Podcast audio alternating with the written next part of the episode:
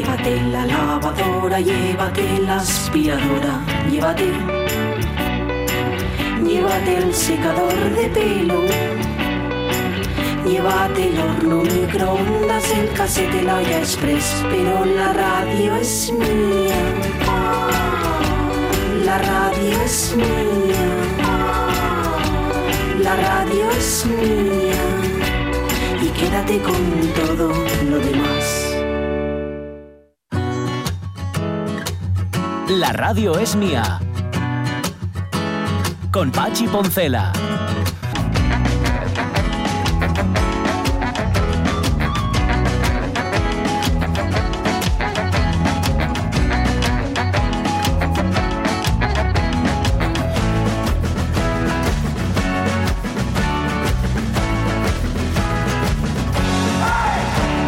Las 12 y 14 minutos de la mañana, yo, eh, con el paso del tiempo, a la conclusión a la que llegué, es que a mí lo que más me gusta de esta vida es no hacer nada.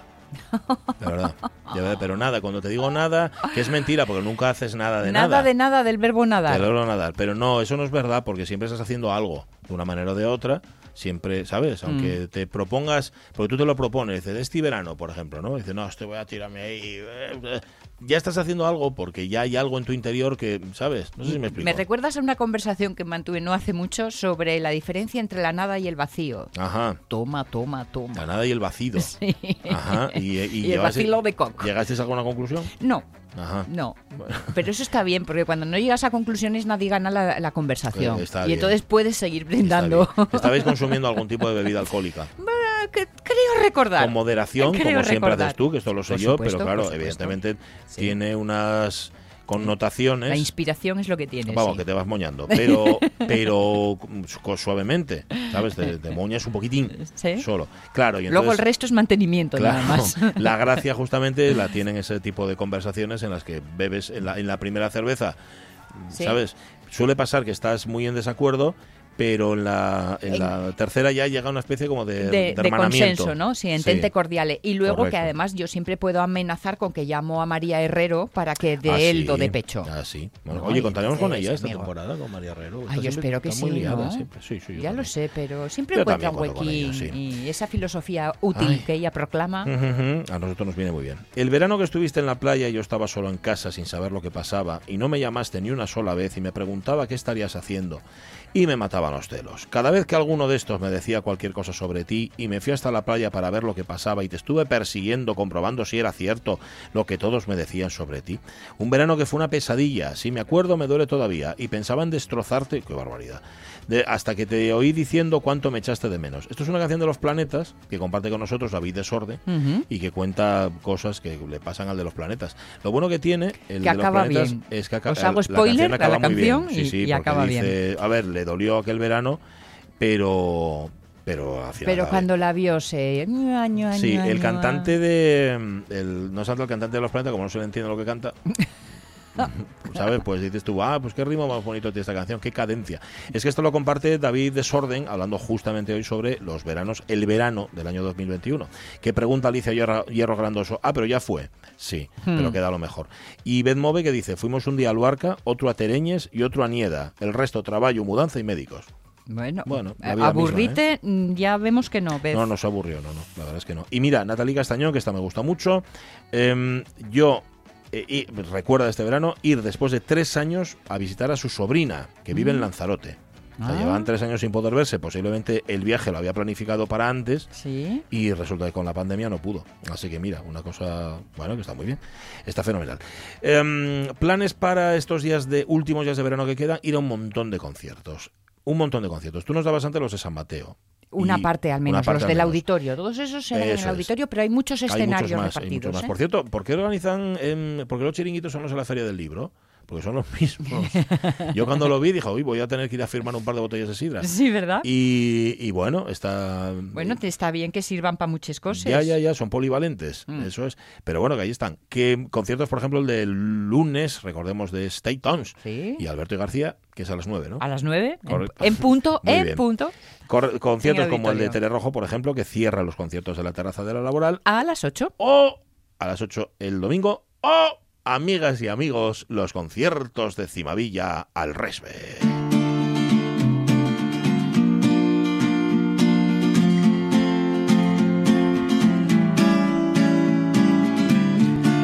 Aquella luz me devora las entrañas recordar el mundo con 18 cuando era un lugar luminoso y virgen para ser conquistado. Aquella luz aquella luz aquella luz. La luz de Cimavilla, que ayer nos contaba David Varela, empieza con este festival que mm, ha generado cierta polémica ortográfica, pues si se dice al resbe, que es como se titula, o se dice al besre, Sí. que era como en Cimavilla, llamaban al hablar al revés, pero de lo que no se duda es que tiene un cartel espléndido y ahí está Toli Morilla. Toli, ¿qué tal? Muy buenos días. Buenos días, ¿qué tal? ¿Cómo estáis? Muy Hola, bien. ¿Tú qué tal? ¿Cómo andas? Bueno, pues aquí, esperando a que llegue el verano todavía. Bien, ¿verdad? Sí, iba a preguntarte que qué tal el verano, pero sí, esperando a ver si... A Yo, ver, creo, yo creo que nos falta, nos falta. Nos a falta ver un verano. aterriza. pues no. Sí, Por lo menos. Pero por lo yo, yo creo que Toli vive en un verano permanente. ¿Tú crees? No lo sé, no lo sé. Eso se puede, se puede ver en las portadas de las revistas, ¿verdad? Ajá, sí, sí, Ah, sí. En el Caribe, sí, suelo oír mucho por ahí. sí. Sí, claro, Y es claro. verdad, lo que pasa es que como te tapes, que lo tapes así con el brazo para que no te cojan los paparazzi y no se te reconoce. Pensamos siempre que hay otro. Claro, no hay que ir de incógnito porque si no, no, no Sí. vuelves. Bueno, oye, presta, presta a cantar y presta a cantar encima Villa, ¿no? Tiene un puntín especial. Pues mucho, la verdad. No es la primera vez que Mm. No. voy a Cimadilla, a este festival y eh, algo nuevo. Sí. y, y, bueno, y sobre todo que estar muy cerca de, de la gente. Podemos estar en la plaza de Jovellanos, ahí Sí. con la casona, el museo Casa Natal, y vamos a hacer ahí el, el escenario y el concierto, y está todo como muy cerquina, muy cerca, toda la gente, ¿no? Los bares, el barrio, Sí. la playa y también. Supongo que algo de sonido se extenderá eh, por las calles eh, del barrio y la playa, y bueno, pues eso nos gusta mucho porque suena nuestra música en Gijón. Eh, Sí, señor. ¿Vas a hacer qué? ¿Canciones transgénicas para el mundo mascota? Bueno, y, y lo que surja, ¿no? ¿O qué? Sí, bueno, básicamente las canciones del último disco, sí. Eh, tenemos el tiempo reducido, tenemos una hora, hora y diez minutos, Bueno. con esto de las restricciones del COVID y tal, y eso es lo que vamos a hacer principalmente, contar lo que son las canciones eh, transgénicas y la fusión de estilos que llevan y cómo se presentan estas canciones en sociedad y a la sociedad. Sí, señor. ¿Vas solo, eh, en compañía de otros? ¿Cómo No, se perpetra acompañado, la cosa? Acompañado. acompañado, Sí, yo soy solista, al que le gusta ir acompañado. Y llevo, y llevo una formación muy interesante, porque llevo a, a José Merenciano, que es fagotista. Él trabaja en el Conservatorio de Gijón, es el catedrático de, de Sí. fagot. Y después lleva al multiinstrumentista, que es Dolfo Montes, Favo, que pues me acompaña con trabajo violonchelo, eh, acordeón, un par de teclados y lo que haga falta Bien. también. Lo que Ujú. falta una escoba, la coge, lo que sea. una maravilla. también. O sea que según el escenario y el repertorio buscas a los cómplices. Exacto. Mm. Sí, señor. No, es más, mira, tengo mucha suerte porque aparecen ellos, ¿Ah? ¿sabes? Mira. Tienen una idea general de cómo podría ser esto, hacer algo original, Sí. y, y- y fueron apareciendo tal como te lo cuento, esas cosas que... A mí me pasan esas cosas, que caminas y de repente tienes una idea y aparece la persona con la que vas a realizarla, o ¿Cómo? una especie de, de cosas así. De telepatía, ¿eh? sí, no. Oye. paranormales, pero muy, Sí. muy, muy positivas. O sea, tú pensaste en incluir fagot en tus canciones y apareció un fagotista. Perdóname, Tolimorilla, pero eso no, es- eso no se te ocurre de repente como al otro que hacía Muñeire sentado en el váter. O sea, Pero- eso no. Igual fue al revés. ¿Cómo fue eso? Encontró al fagotista. Puede ser, es que, es que me pega más, ¿oíste? Ay, bueno, hombre, pero ya sabes que, que hay que ponerle un poco de misterio a las cosas. ¿sabes? Que después Pero eso- es más guapo. porque Si lo Sí. cuentas de verdad... Ya, de verdad, pierde mucho, guau, pierde- pierde Eso mucho, es mucho. saber hacer limonada con los limones. Sí, sí, señor. Pero ¿cómo fue? ¿Encontraste a Merenciano y dije, ¿por qué no hacemos algo juntos? No, o qué? Herencia, en realidad a mí no me, me lo presentaron. Me lo presentó Sí. un amigo que tú conoces, mucho además. Sí. Y, y me dijo, mira, aquí tienes un músico de verdad, hombre, a ver si contactas con él ¿eh? y, y aprendes. Y aprendes de una vez. Y entonces nos conocimos en un bar, así tranquilamente. Sí. Y hablaste, lo es que, a, ver, Hablando de cosas. Sí, el fagot no es un instrumento como decirlo, muy convencional. Bueno, a ver, convencional el- depende para qué lo utilices, pero ¿cómo, cómo lo, cómo lo incorporas? Ahí me imagino que habéis llegado a un entente, ¿no? Entre los Pues dos. hace, pues sí, la verdad que tímbricamente funciona muy bien. Es madera metal, guitarras que yo uso es madera metal, después también los, los instrumentos acústicos de Javo es madera metal, funciona muy bien. ¿no? Sí. Pero lo que pasa que sí, él eh, musicalmente trabaja en tres formas, haciendo armonía continua, acompañando con línea de bajos eh, sin continuidad y melódicamente.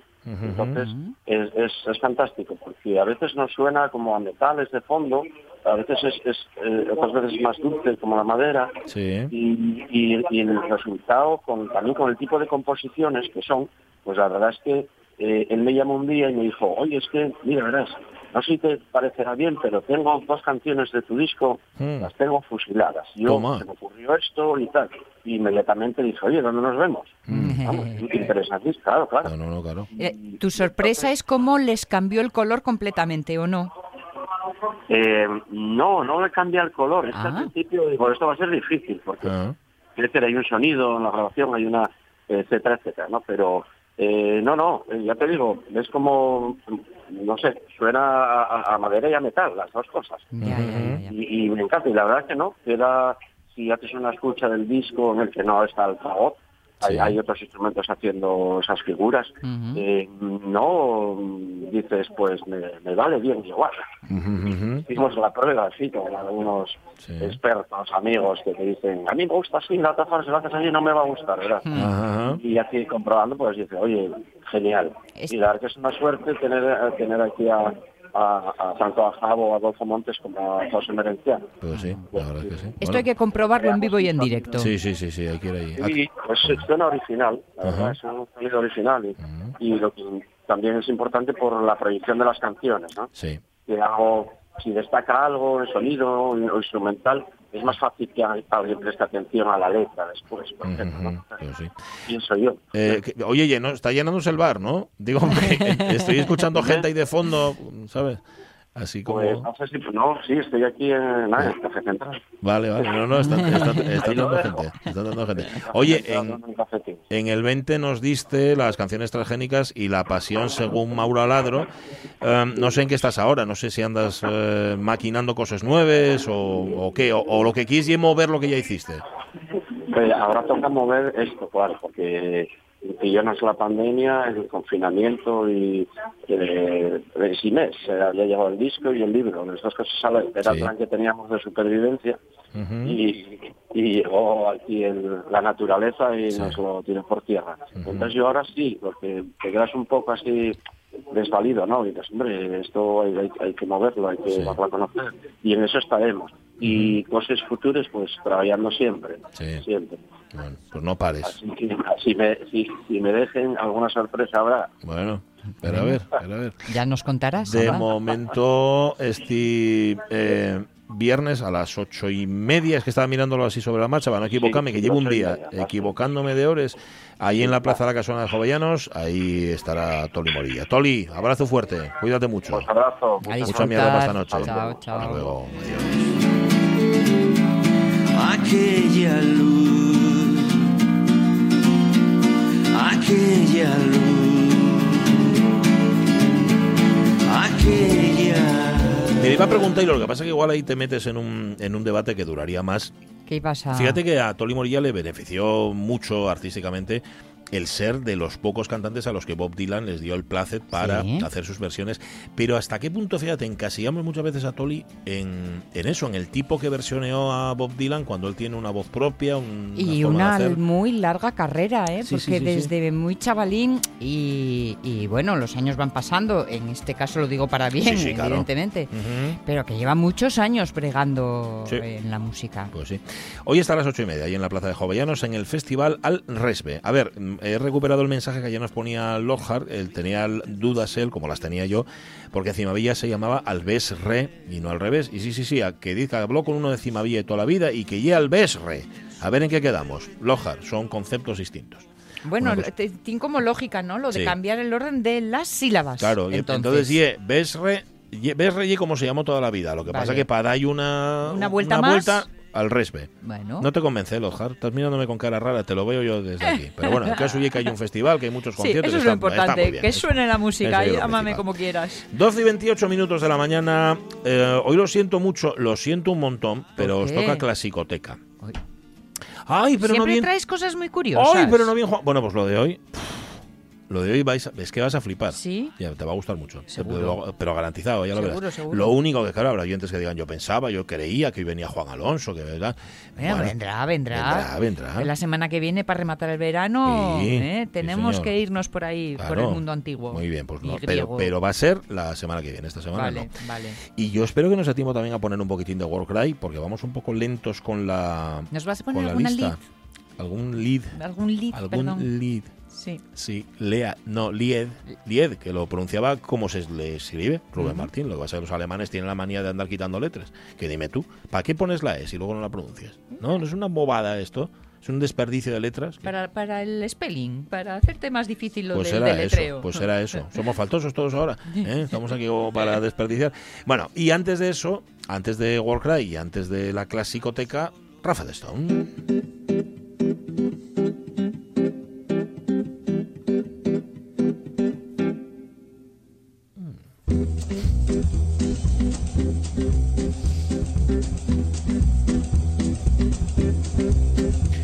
¿Es el mismo Rafa Gutiérrez Testón de los lunes del derby con Fernando Menéndez? Sí, es el mismo, pero no es el mismo, porque él mismo sabe cambiar su a sí mismo. O sea, Este- cambia, se este quita ye- la capa y es de Clark Kent pasa a Superman y viceversa. Como dijo la semana pasada el de quejase. ¿no? Que Ese dijo sí, no sí, sé qué sí. me está pasando, pero cada vez que me dejáis, tico, verdad, tico, lleves, tico. lleves un verano, Rafa Testón, ¿qué tal? Muy buenos días. Muy buenas, muy buenas. Lo que pasa es que yo soy Clark Kent y Peter Parker. Yo, el superhéroe, no lo tengo por ahí. Ah, vale, o sea que tú eres Clark Kent y te conviertes en Peter Parker, está bien. Peter Parker, sí. Está bien, está bien. ¿Cómo se llama el otro, el de Batman, el que Jerry Q y, y famoso? Bruce Wayne. Eso, Ese. eso. Ese no, Pero ¿eh? ese tiene demasiadas- No, ese no. Ese to- todavía no te dio. No, no, no. Pa' ese. Bueno, anda, ahora Pues ya, con... ya sabes que, que, Sí. que los que tenemos comercios, Ah. en cualquier día nos convertimos en Bruce Wayne. Eh, sí, totalmente. Pero sobre todo los que os dedicáis a los libros, vendiendo Hombre. libros de texto. Es que es en la campaña de libros de texto y es lo que os forra a vosotros el bolso, hombre. Eso sé lo yo. Hombre, bueno. ¿tú qué crees? Después cierren todas las librerías y estamos todos, tenemos, Sí. cogemos un resort en no sé dónde. en Total- Caribe, totalmente. Todos, todas las librerías asturianas ahí juntas. Os forran el bolso otra cosa y de qué. De- sí, bueno. De papeles, me parece a mí.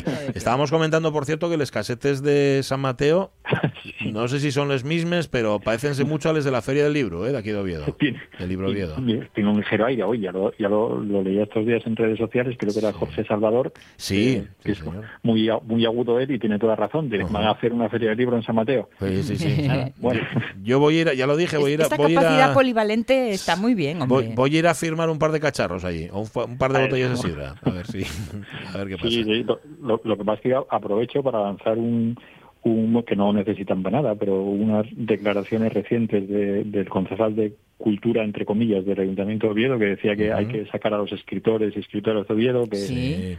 a la calle, digo, jolín, pues mira que no llevan tiempo Ya. las librerías asturianas, librerías obetenses en este caso, y los escritores y escritoras obetenses peleando, saliendo a la calle durante estos años Ya. para que alguien de repente los descubra. Ujú. No sé, Bueno. un poco raro. Bueno, ayer, sí, perdonadme, pero dígame. ayer comenzó un nuevo, eh, un nuevo recorrido de encuentros con los escritores los jueves, van a ser Ah, los jueves. Sí. En Oviedo. En Oviedo, el edificio del- de la Escuela de Música.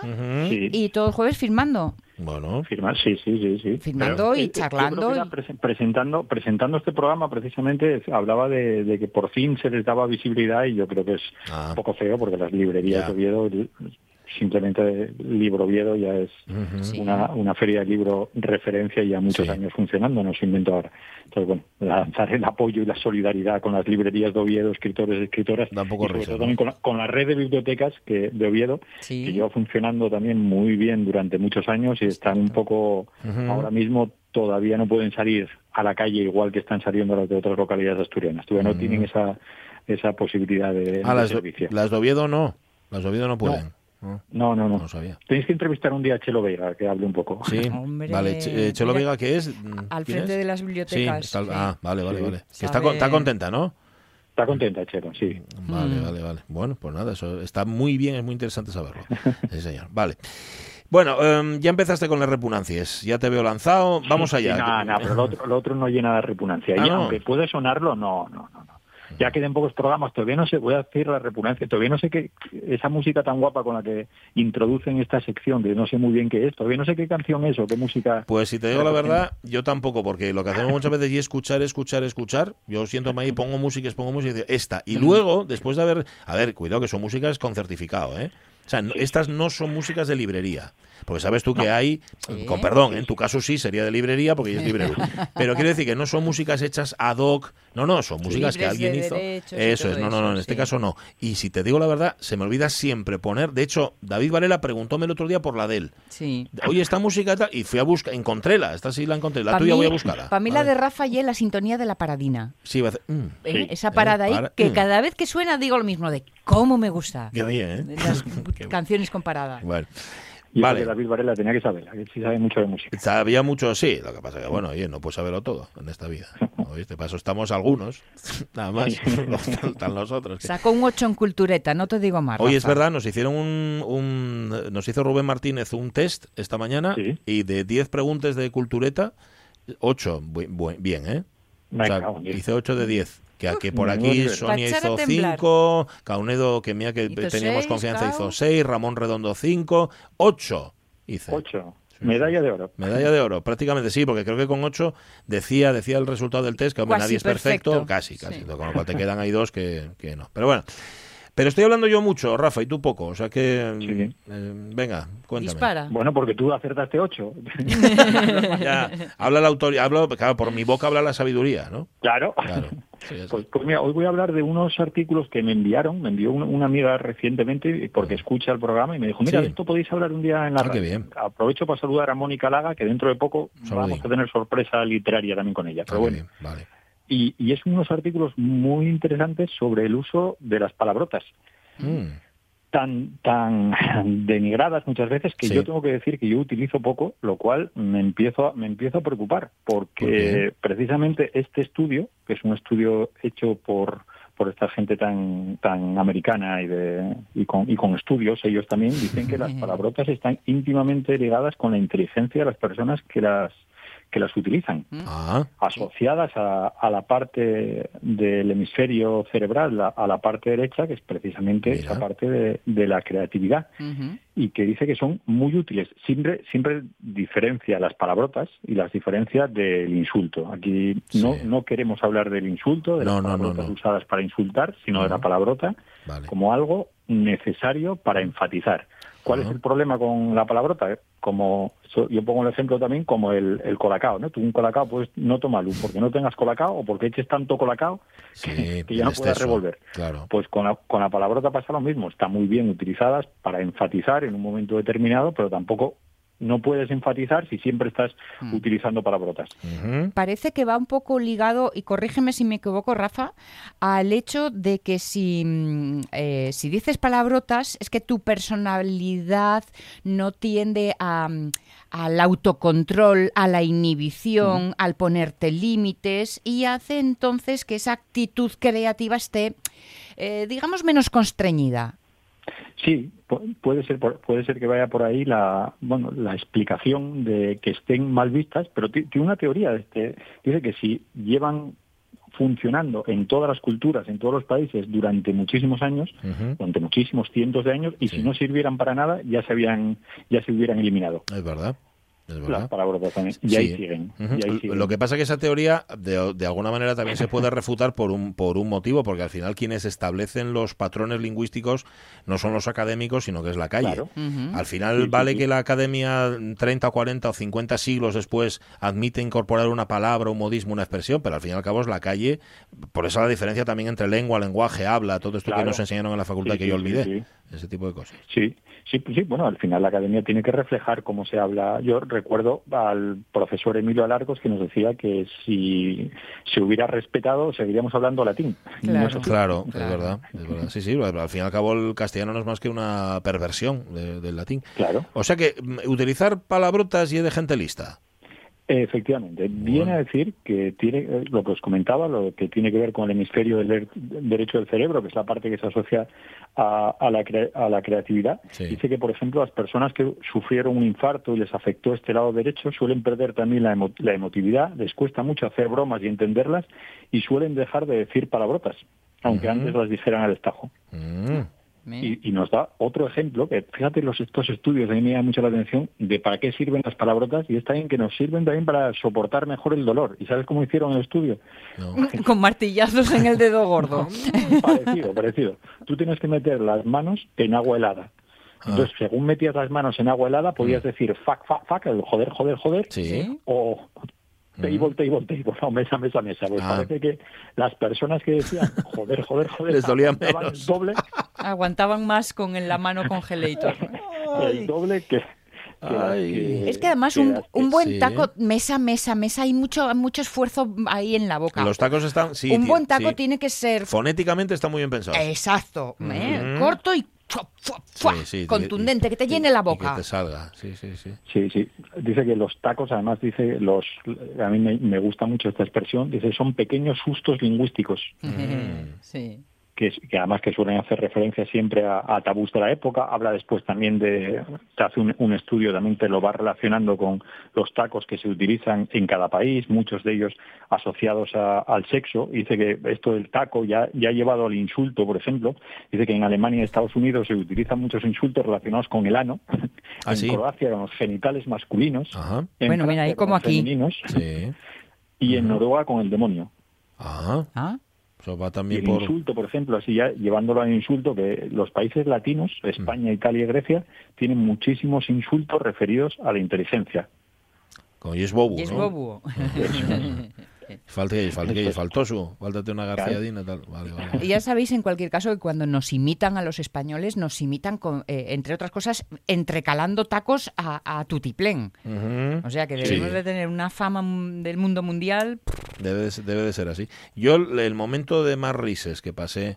Bueno, el, el otro día, por cierto, metíme, fui a bañarme, fui a bañarme a la playa de Penarronda. Y fuiste gritando, mesa, mesa, mesa, mesa. mesa, mesa, mesa, mesa, mesa, Bien, mesa. bien, bien. Gritaba, gritaba un montón. Bien. Em, vale, pero no, el otro día en Les Pistines de Valencia de Don Juan, que por cierto hay un sitio que también frecuenta mu- mucho Monchi Álvarez, pero nunca nos encontramos ahí. Voy a contarlo, voy a el, el Taku Mm. lo voy a, a- voy a hacer la versión soft. Vale. ¿Vale? Del, del Taku. Era un padre con, con una serie de guajes al borde de la piscina olímpica de Valencia de Don Juan diciendo lo siguiente. Voy a lo voy a reproducir tal cual. Había unos niños corriendo Sí. alrededor de, de otro niño. Y dice el padre textualmente, con este tono, ¿eh? No corráis alrededor de él. Ya os dije que no corrierais alrededor de él. ¡Me cago en Escuchóse en toda la piscina de Valencia de Don Juan. Yo todavía me estoy riendo porque era. Empezó suave, suave, suave, suave y rematólo de una manera con una blasfemia. Sí. Que yo ya he dicho que hice la versión. Bien, bien, bien, bien. Traducción simultánea. No, sí. Pero lo que nos reímos el Micio y yo en la circunstancia. eh, Bueno, pues nada, él él quedó, quedó nuevo. Y, y te digo otra cosa, los niños dejaron de correr. Claro, Hombre, no. un pequeño, eso fue un pequeño susto lingüístico. Totalmente, Sí, sí, totalmente. sí. Un pequeño susto lingüístico para un beneficio, porque yo creo que era para que el otro, para que el niño alrededor del cual corrían no cayera. Claro. Y no, no, no, pararon todos, acabó el, el asunto. Pero bueno, También, ¿no os parece que ante alguien que habla con muchos tacos hacéis menos caso? Claro, porque eso ya es el abuso del Sí. taco. Eso ya es cuando ya usas y lo utilizas mucho, pierde la... pierde, efi- pierde- pierde eficacia, claro. Claro, Claro, el claro, taco claro. como ese señor de Valenciano Juan. Ahí. que lo dijo cuando había que decirlo. momento. Que luego hay también una tendencia cada vez mayor. A ver, un taco hace gracia. Los tacos hacen Sí. gracia. Cuando Alberto Rodríguez hace un monólogo, o Maxi Sí, Rodríguez, sí. por hablar de un par de Rodríguez a los que admiramos, meten un taco, lo meten bien, lo meten. Pero llega un momento, yo es que he asi- he asistido a, a- a- no voy a decir nombres, porque luego me llamáis sectario, de personas que meten tal cantidad de tacos que notas que la gente que los ve, el público que los ve, solo se ríe porque meten los tacos. Y dices tú, que no hay ningún ingenio detrás de esto. Ya. Sencillamente lo que les hace gracia es el taco, como es caca, culo, pedo, pis, que nos hace mucha Sí. gracia también, Sí, ¿no? sí. Es algo así. Bueno, no Sí, sí, por eso. Además, otro de los beneficios de los tacos que dice también, ¿eh? de las palabrotas, evitan las peleas, porque a veces te desahogas ya Ah, sí. insultando al otro. pues, Claro, mira. después Bueno, todos- pues, pues evitar la pelea. O sea que todo beneficio. Somos Todos más son listos por usarlos, pero con moderación, es lo que nos dice el estudio. Sí, ¿eh? Hay que usar el taco, pero como ese señor. Yo creo que ese señor de, de Valencia es un buen... sí, sí, sí, sí, sí, sí. ¿Vosotros tenéis tacos según el nivel de cabreo? Sí, Bien, sí, bien, sí, bien, sí, bien.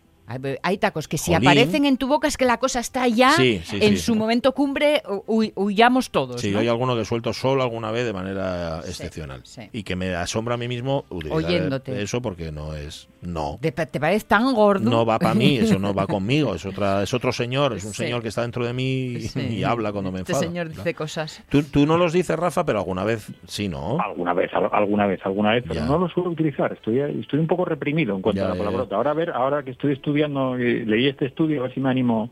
Te sueltas la molena. Mira, a ver, a mí pasóme una cosa que hasta los 20 años no decía tacos. De Mm. verdad, no era una persona que dijera tacos. Empecé a trabajar en la radio con 20 años y ese verano ya era una máquina de soltar tacos por todos los lados. Las malas compañías. Por supuesto, la gente de la radio. También porque muchas veces es cierto, ¿eh? Eh, la agresividad la canalizas a través de los tacos. En lugar de liarte a mamporros con todo el mundo, dices tacos. Debe ser eso, no lo sé. Bueno, Nos vaya has tema. dejado reflexionando Sí, sí, sobre sí. qué tipo de gente eran tus compañeros. Ya, ¿eh? también. Bueno, gente de la radio, ya sabes que de esa gente. Y tú nos dejas reflexionando, Rafa, hasta el lunes que vuelves, porque el lunes tenemos derby. Sí, ¿Vale? tenemos derby, ahí estaremos y como, es- esperando escuchar esa historia mínima de Fernando. Sí, le toca a Fernando, es verdad. Bueno, vamos a hacer nuestra propia historia del fútbol, fíjate, eso va a ser muy guapo. Y luego, yo qué sé, lo podemos encuadernar eso y hacer un librín.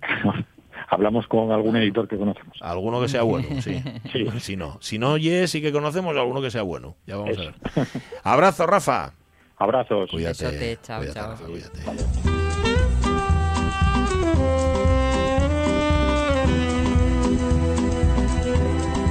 No corráis alrededor de él, que ya os dije que no corráis alrededor de Porque suave, suave, suave. Era un paisano con un bañador así azul marino. Así gordín como yo. Y padre de familia, responsable y honrado, donde los haya. La madre de un amigo mío decía, ya, cuando se enfadaba mucho, mucho, mucho, Sí. era una señora así muy... Sigue siendo, porque eh, sigue tiene muchos años, pero sigue entre nosotros. Dice, ya me estáis obligando a decir palabras malas, corcholis. y lo decía completamente en serio. Habla- Las- ¿eh? hablabais de la degeneración del latín Sí. al castellano y cómo Sí. los hablantes tenemos la, la- la palabra final, nunca mejor dicho, ¿no? Sí. Pues eh, ayer hablando con Fundeu, Mm. que sabes que si les preguntas te contestan y además contestan rápido a todo, Contestan muy bien, sin tacos ¿eh? Sí, sí, sí, sí. Y me sorprendía que en una de sus explicaciones ah, usaban ¿no es que los libros imprimidos en tal fecha. Ah, Hablaban de los sí. bueno, por las ferias de Sí. libros y tal. Digo, imprimido. Sé Sonaba que hoy ¿no? por hoy es, es válido y está admitido como correcto. Pero me suena tan mal imprimido. Ajá. ¿No suena? Suena mal, suena mal, sí. Es como freído. Sí. Y Eh, sin embargo existen, ¿eh? O removido. Y entonces, ¿qué dice? Remoto. Revuelto. Ah, va, pero eso es otra cosa. Sería revolvido. Perdón, bueno, bueno. Pero vale, revolvido no vale. existe. No, pero revolvido no existe. Vale, pero removido hoy por hoy es por, el- por la traducción del remove. Ya. Hacemos unas cosas raras con Ah, eso. Mira, no lo había pensado. Oye, ya que hablas de la lengua, y nos vamos enseguida a la clasicoteca, homenaje a nuestra muy, muy, muy querida Ana Cano, presidenta Ah, sí. que lo fuera de la Academia de la Lengua Asturiana, le hace un homenaje la institución por la que, a la que tanto ha dado y a la que tanto sigue dando. Cierto. Eh, y además con presentación del libro. Y el mm, viernes, al- era ahora, era hoy a las 12, con mi 10 COVID, entrada reducida. Y podíais seguirlo por YouTube. Lo digo porque además presentaba en un libro. El Eh, sí. volumen Lingua, Tierra, Nomes, Estudios de Onomástica Románica, 87-2017. Así que, bueno, no pudimos sumarnos, nos hubiera gustado hablar con Ana Cano, pero, Pero, otro nuestro día... corazón estaba ahí. Sí, otro día hablamos con ella, porque, mm, vamos, aparte de ser una profesora excepcional, Sí. es una persona excepcional y aquí estuvo en la radio mía. Y trabajó 16 años al frente de la academia. Sí, ¿eh? señor, 2001-2017. Así que nada, un abrazo y un besazo desde aquí a Nakano. Bueno, Sí. las 12 y 47, vosotros lo habéis querido, clasicoteca. Va, sintonía.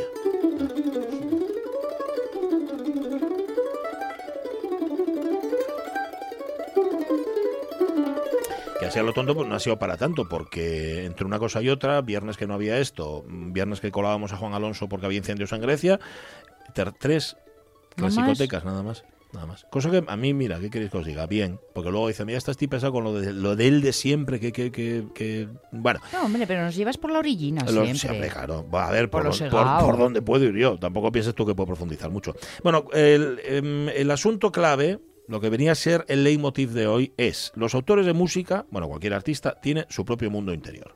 ¿Vale? Aquí estamos hablando de versiones, de cómo la música en el papel no dice nada, la tiene que levantar alguien o alguienes que sean capaces de hacerlo. Los materiales con los que trabaja un creador no siempre son evidentes en el resultado final.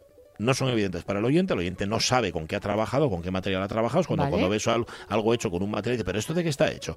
Y a veces tampoco para los intérpretes, que tienen que investigar, que tienen que especular qué es lo que quiso decir el compositor. Y a veces aciertan, pero otras veces no aciertan. Em, ¿Importa lo que pueda eh, objetar el creador? No, hombre, si lo importante es el intérprete, ¿viste? El que sale en la portada de los discos y todas estas cosas. Bueno, otra cosa es cuando el intérprete y el autor han convivido e incluso han compartido el origen de las obras. Y esto ocurre, por ejemplo, en la Rusia soviética, ocurre en la Unión Soviética con uno de los grandes del siglo XX como fue Dmitri Sostakovich, que tuvo la desdicha de vivir en la URSS de Stalin que el padrecito lo tenía constantemente en su punto de mira, pero también tuvo Sostakovich la suerte de convivir con intérpretes enormes que supieron traducir esos mensajes íntimos, esos pensamientos íntimos del creador. Vamos a ver, la música de Sostakovich, que es de lo que va hoy este espacio, está repleta de claves secretas, algunas muy ocultas y otras más evidentes. Entre las evidentes, aunque claro, ocultas si no sabes música, su propio nombre. Dmitri Sostakovich suena así. ¿Puedes ponerlo otra vez? Venga, ponlo, ponlo otra vez conmigo. Ta, Me fal- ti, ta, ta. Me falta la última Te sílaba. falta, te falta el ich. Ta, Sí. ti, ta, ta, que es re, mi bemol, do, si. Y eso es, en notación alemana, D, S, C, H. D de Dimitri y SCH de Shostakovich, traducido al, al alemán. Y entonces, cuando en una obra de Shostakovich aparece, aparece, mira, en el concierto para violín número 1, la sinfonía número 10, en el concierto número uno de cello, en la sinfonía 15, en la segunda sonata para piano, y aparece también en el cuarteto número 8 en do menor. De hecho, en el cuarteto su nombre, esto que acabamos de escuchar, convertido en una especie de muñeco de arlequín musical, baila este vals tan desangelado.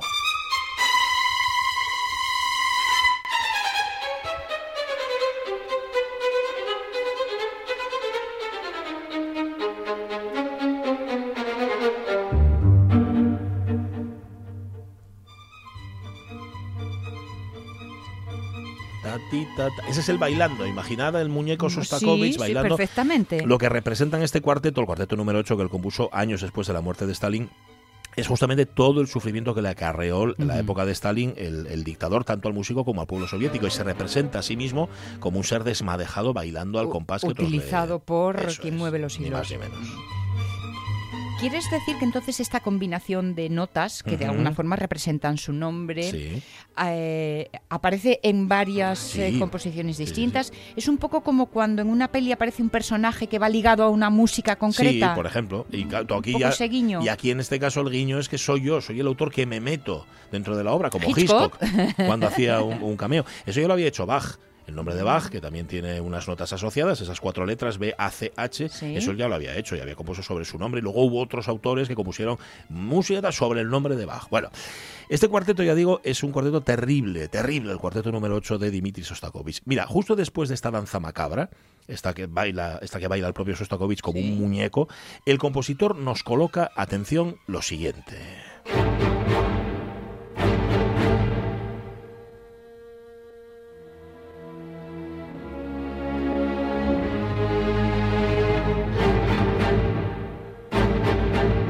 A simple oído son unos acordes, ¿verdad? Ton, ton, ton, al unísono, sigue una especie de rumor siniestro ahí de fondo.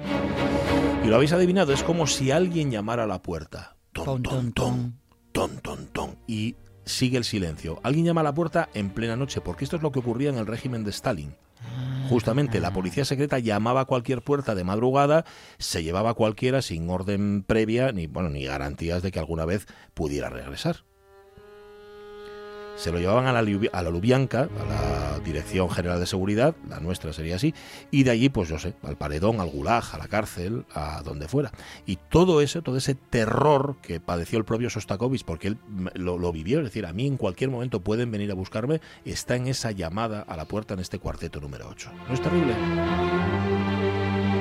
Lo que pasa es que tienes que saberlo y, oye, tienes que saber Sí. escuchar y que alguien te lo explique, porque si no te lo explican, a mí alguien me lo explicó antes. Pero mira, hay un momento del mismo palo, igual de siniestro, aunque en este Vale. caso más camuflado, en su cuarta sinfonía.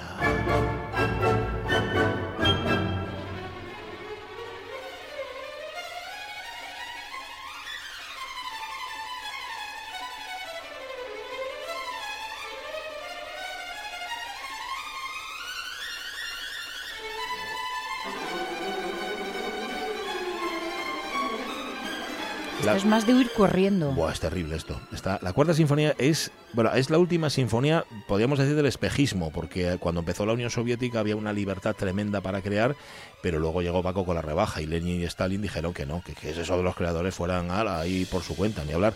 Eh, Sostakovich compuso esta obra ya en el 36. Ahí ya quedaba claro que el estalinismo no iba a consentir ninguna deriva de lo que llamaba formalismo. O sea, que tenía que haber una música que todo el pueblo pudiera entender, nada de cosas de estas modernas, todo lo demás. Bueno, de hecho, esta sinfonía que es del 36, la cuarta, Sostakovich no la estrenó hasta el año 61. ¿Mm? O sea, ve- eh, 36 y 61, a- a- 25 años. 25 años estuvo guardada en el cajón esta sinfonía, la cuarta. Vale. Pero no era este el pasaje que os queríamos poner, esto era solamente para ilustrar. El pasaje con mensaje secreto que os queríamos poner es este.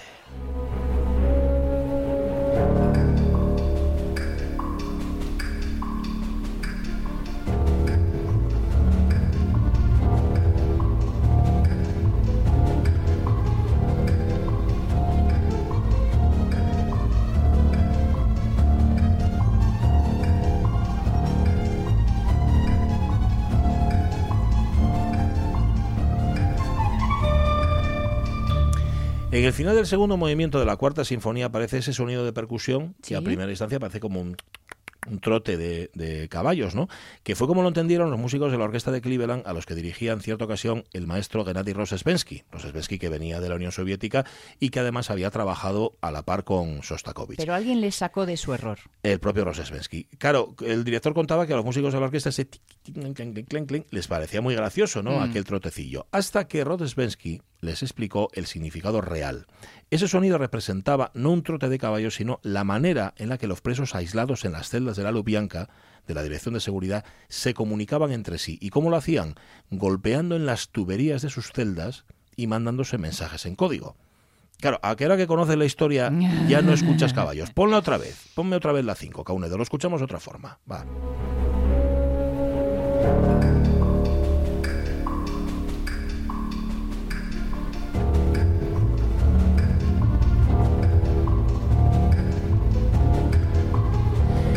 Imaginas a los presos dando, Sí, golpeando con el zapato, ¿verdad? En las tuberías. Sí. Es otra forma de escucharlo. Ya no hay caballos ahí trotando. Bueno, Con la taza metálica. eso es, también. Sostakovich pasó por altos y bajos durante el régimen de Stalin.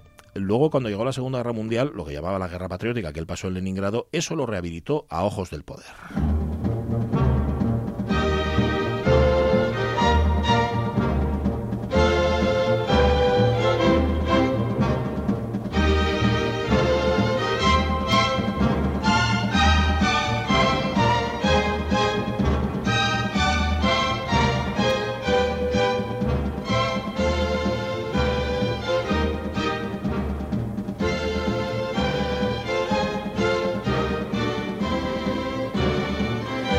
Séptima sinfonía se convirtió en una especie de estandarte de, la, de la Unión Soviética frente a los invasores alemanes. Em, claro, que un pueblo sea capaz de componer y estrenar una sinfonía durante un asedio, eso dice mucho del poder espiritual de ese pueblo, ¿no? Bueno, se convirtió en un símbolo también en Occidente. Hay una historia fantástica que no la vamos a contar ahora, es cómo llegó esta sinfonía compuesta por Sostakovich a Occidente. Llegó a través de, de microfilm, eh, dando un rodeo tremendo, América, Teherán, El Cairo, las Canarias, una cosa tremenda, hasta que la tuvo en sus manos Arturo Toscanini, el director de la orquesta de la NBC, que se habían peleado un montón de directores por ser los primeros en estrenar esta séptima sinfonía que resultaba tan simbólica, ¿verdad? Y este es el momento, esto que estamos escuchando, este toco tocotón, toco tocotón. Esta marcha es el avance, es- está en el primer momento de la sinfonía, de las tropas nazis sobre la, la madre patria, ¿no? sobre el suelo soviético. Y es una melodía tontorrona, la verdad es que sí. Un ostinato que le dicen, un crescendo además, porque va más, va subiendo, va subiendo. Se van acercando. Eso es, se van acercando, pero claro, es una música vulgarísima totalmente. ¿Por qué elige Sostakovich algo tan trivial para representar al invasor? Bueno, aquí no hay dudas, esta melodía chunga de marra sabemos de dónde ha salido y forma parte de una opereta, La viuda alegre de Franz Lehár. Es esta.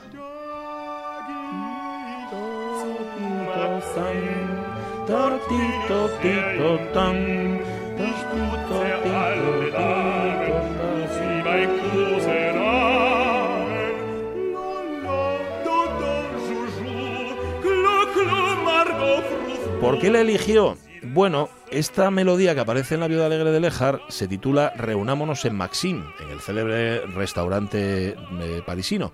Parece ser que esto era una canción que le cantaban Nina, la esposa de Sostakovich, y Dimitria al pequeño Maxim, a su, a su hijo, a Maxim Sostakovich, al hijo de ambos, durante su infancia.